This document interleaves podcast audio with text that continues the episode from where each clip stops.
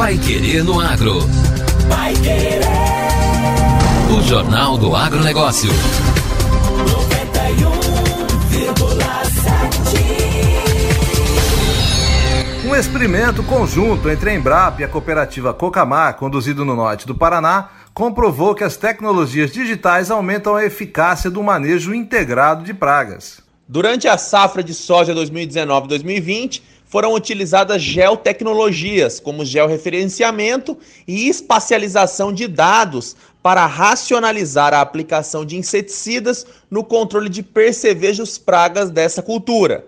Os resultados mostraram redução de até 45% no uso de produtos químicos e melhoria na qualidade dos grãos. A pesquisa acompanhou três situações de campo de manejo de percevejo com controle químico. Na primeira área, foi manejada com o conceito de zonas de manejo e aplicação localizada. A segunda observou o manejo integrado de pragas, mas considerando o controle em área total do talhão, quando a população da praga atingiu o nível de controle. E a terceira considerou a prática de manejo de percevejo tradicional da propriedade em área total. O Pai Querendo Agro entrevistou Samuel Rodia, pesquisador da Embrapa e líder do projeto da pesquisa, e também Eliseu Vicente dos Santos, gerente de agricultura de precisão da Cocamar Máquinas. O pesquisador Samuel Rodia explica como foi conduzido o experimento e quais os principais resultados obtidos. Nós observamos a viabilidade de se fazer o controle localizado de percevejos em campo. É, e, e, o experimento, é um experimento de pesquisa científica, ele demonstrou a viabilidade da integração de diferentes áreas, então da área de, uh, de conhecimento da entomologia, do conhecimento do manejo de pragas, uh, da prática do dia a dia dos agricultores uh, e também das tecnologias disponíveis nos equipamentos agrícolas. e a integração também com geotecnologias, é, que permitiu aí a georreferenciação dos dados, geração de mapas de distribuição da praga na lavoura é, e permitiu então fazer a aplicação localizada. Então o trabalho consistiu em semanalmente eram feitas a, amostragens em campo. A partir dessa amostragem, usando um aplicativo uh, da, da Embrapa que chama AgroTag para georreferenciar os dados, esses dados eram transmitidos, né, eh, carregados em nuvem, depois feita uma análise geoestatística, gerado um mapa, e a partir desse mapa carregado no sistema operacional do pulverizador, que fazia essa pulverização de forma uh, localizada. E a partir daí, então, se constatou a possibilidade de redução do uso de inseticidas comparado ao sistema tradicional usado uh, uh, na, na, lavoura.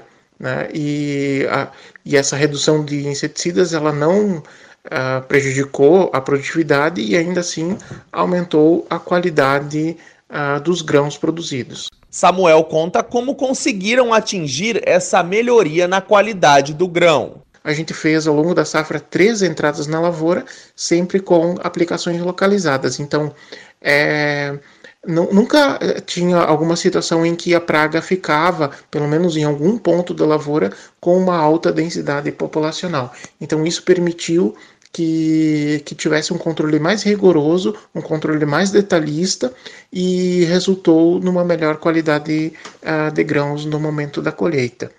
É, isso é um, é um diferencial, né? O importante, o objetivo não era propriamente aumentar a produtividade, mas sim fazer um uso mais é, racional, né, do, do dos inseticidas.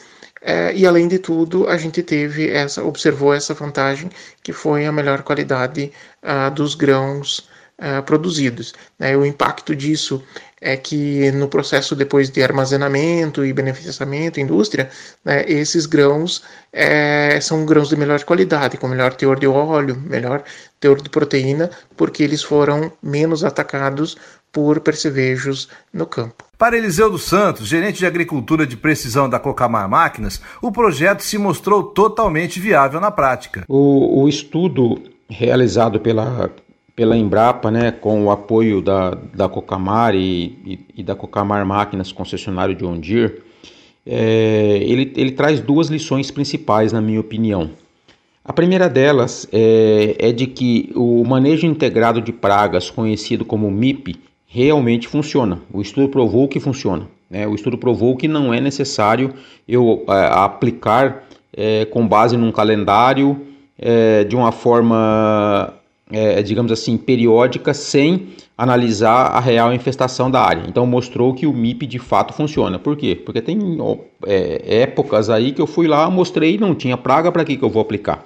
Né? Diferente de uma abordagem tradicional que segue um calendário tendo ou não tendo a praga. Então mostrou que o MIP de fato funciona. E segundo, mostrou que é, a infestação de percevejos, de fato, ela acontece por zonas e que é possível de você controlar só aquelas zonas que têm infestação. O estudo mostrou isso, né? Com a redução fantástica de 45% no uso de defensivos. Eliseu aponta também que os benefícios da agricultura de precisão vêm conquistando cada vez mais produtores. Os benefícios da agricultura de precisão no Brasil é, ainda é, não são de domínio comum dos agricultores. Por quê? Porque a agricultura de precisão, quando foi introduzida aqui no Brasil, os conceitos eles foram introduzidos com base em conceitos muito de marketing, muito comerciais. Eles não foram introduzidos com base num, num conceito de um, uma ferramenta de manejo, né, de um, um instrumento de manejo da lavoura. Porém, agora com os trabalhos que as cooperativas estão fazendo, com as indústrias de máquinas estão fazendo, fazendo, é, é, com as plataformas digitais, com as startups, os conceitos de agricultura de precisão, que é o gerenciamento e tratamento da variabilidade natural que ocorre na lavoura, esse conceito então ele vem é, é, se arraigando, ele vem se fortalecendo e já é comum então produtores dos diversos tamanhos começarem né, a praticar em, em pedaços do talhão ou em um ou dois, três talhões da fazenda começarem a praticar então os conceitos da agricultura de precisão, que é o manejo da variabilidade. É, e com isso, então, esses produtores estão dando valor para um mapa de produtividade, estão dando valores para imagem de satélite, estão dando valor para mapas de condutividade elétrica, porque são ferramentas que me permitem investigar onde estão os problemas, né? ou seja, onde está produzindo mais e onde está produzindo menos, especialmente onde está produzindo menos, e utilizar então essas ferramentas para investigar essa variabilidade, que é o conceito da agricultura de precisão. Portanto, eu digo que o conceito, que o, conhecimento ainda é pequeno, né, comparando com o tamanho da agricultura brasileira, porém numa evolução muito forte, numa evolução bastante interessante é, é, se a gente comparar o que acontecia, por exemplo, há um ano atrás, há um ano e meio atrás, dois anos atrás, que não se tinha muita, conver muita conversa sobre agricultura de precisão. Num curto prazo de tempo, diria que no máximo aí 4 ou 5 anos, né, a maioria dos agricultores no Brasil já vai, já vai estar praticando é, agricultura de precisão.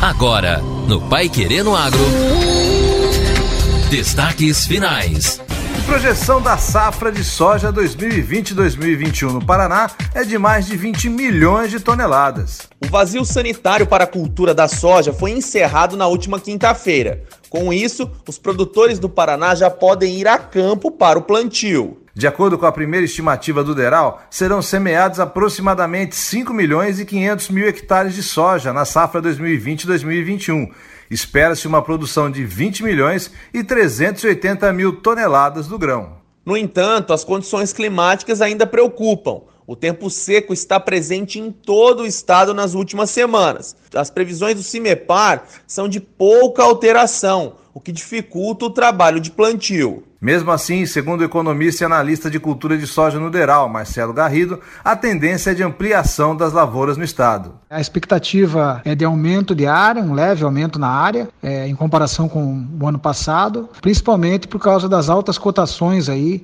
que a soja tem tido nos últimos tempos aí. É, na última semana, os preços pesquisados pelos técnicos do Deral apontaram que a saca estava sendo comercializada em média por 117 reais, né? Esse valor é um pouco superior ao da semana anterior, 1,4%, e cerca de 60% maior do que no mesmo período do ano passado. E termina aqui a edição número 119 do Pai Querendo Agro. Voltamos amanhã com mais notícias do agro regional e nacional para você, ouvinte da 91,7. Um abraço a todos os nossos ouvintes e uma excelente semana. Você ouviu Pai Querendo Agro? Pai Querer. O Jornal do Agronegócio. Contato com o Pai Querendo Agro pelo WhatsApp 999941110 ou por e-mail agro@paiquerê.com.br.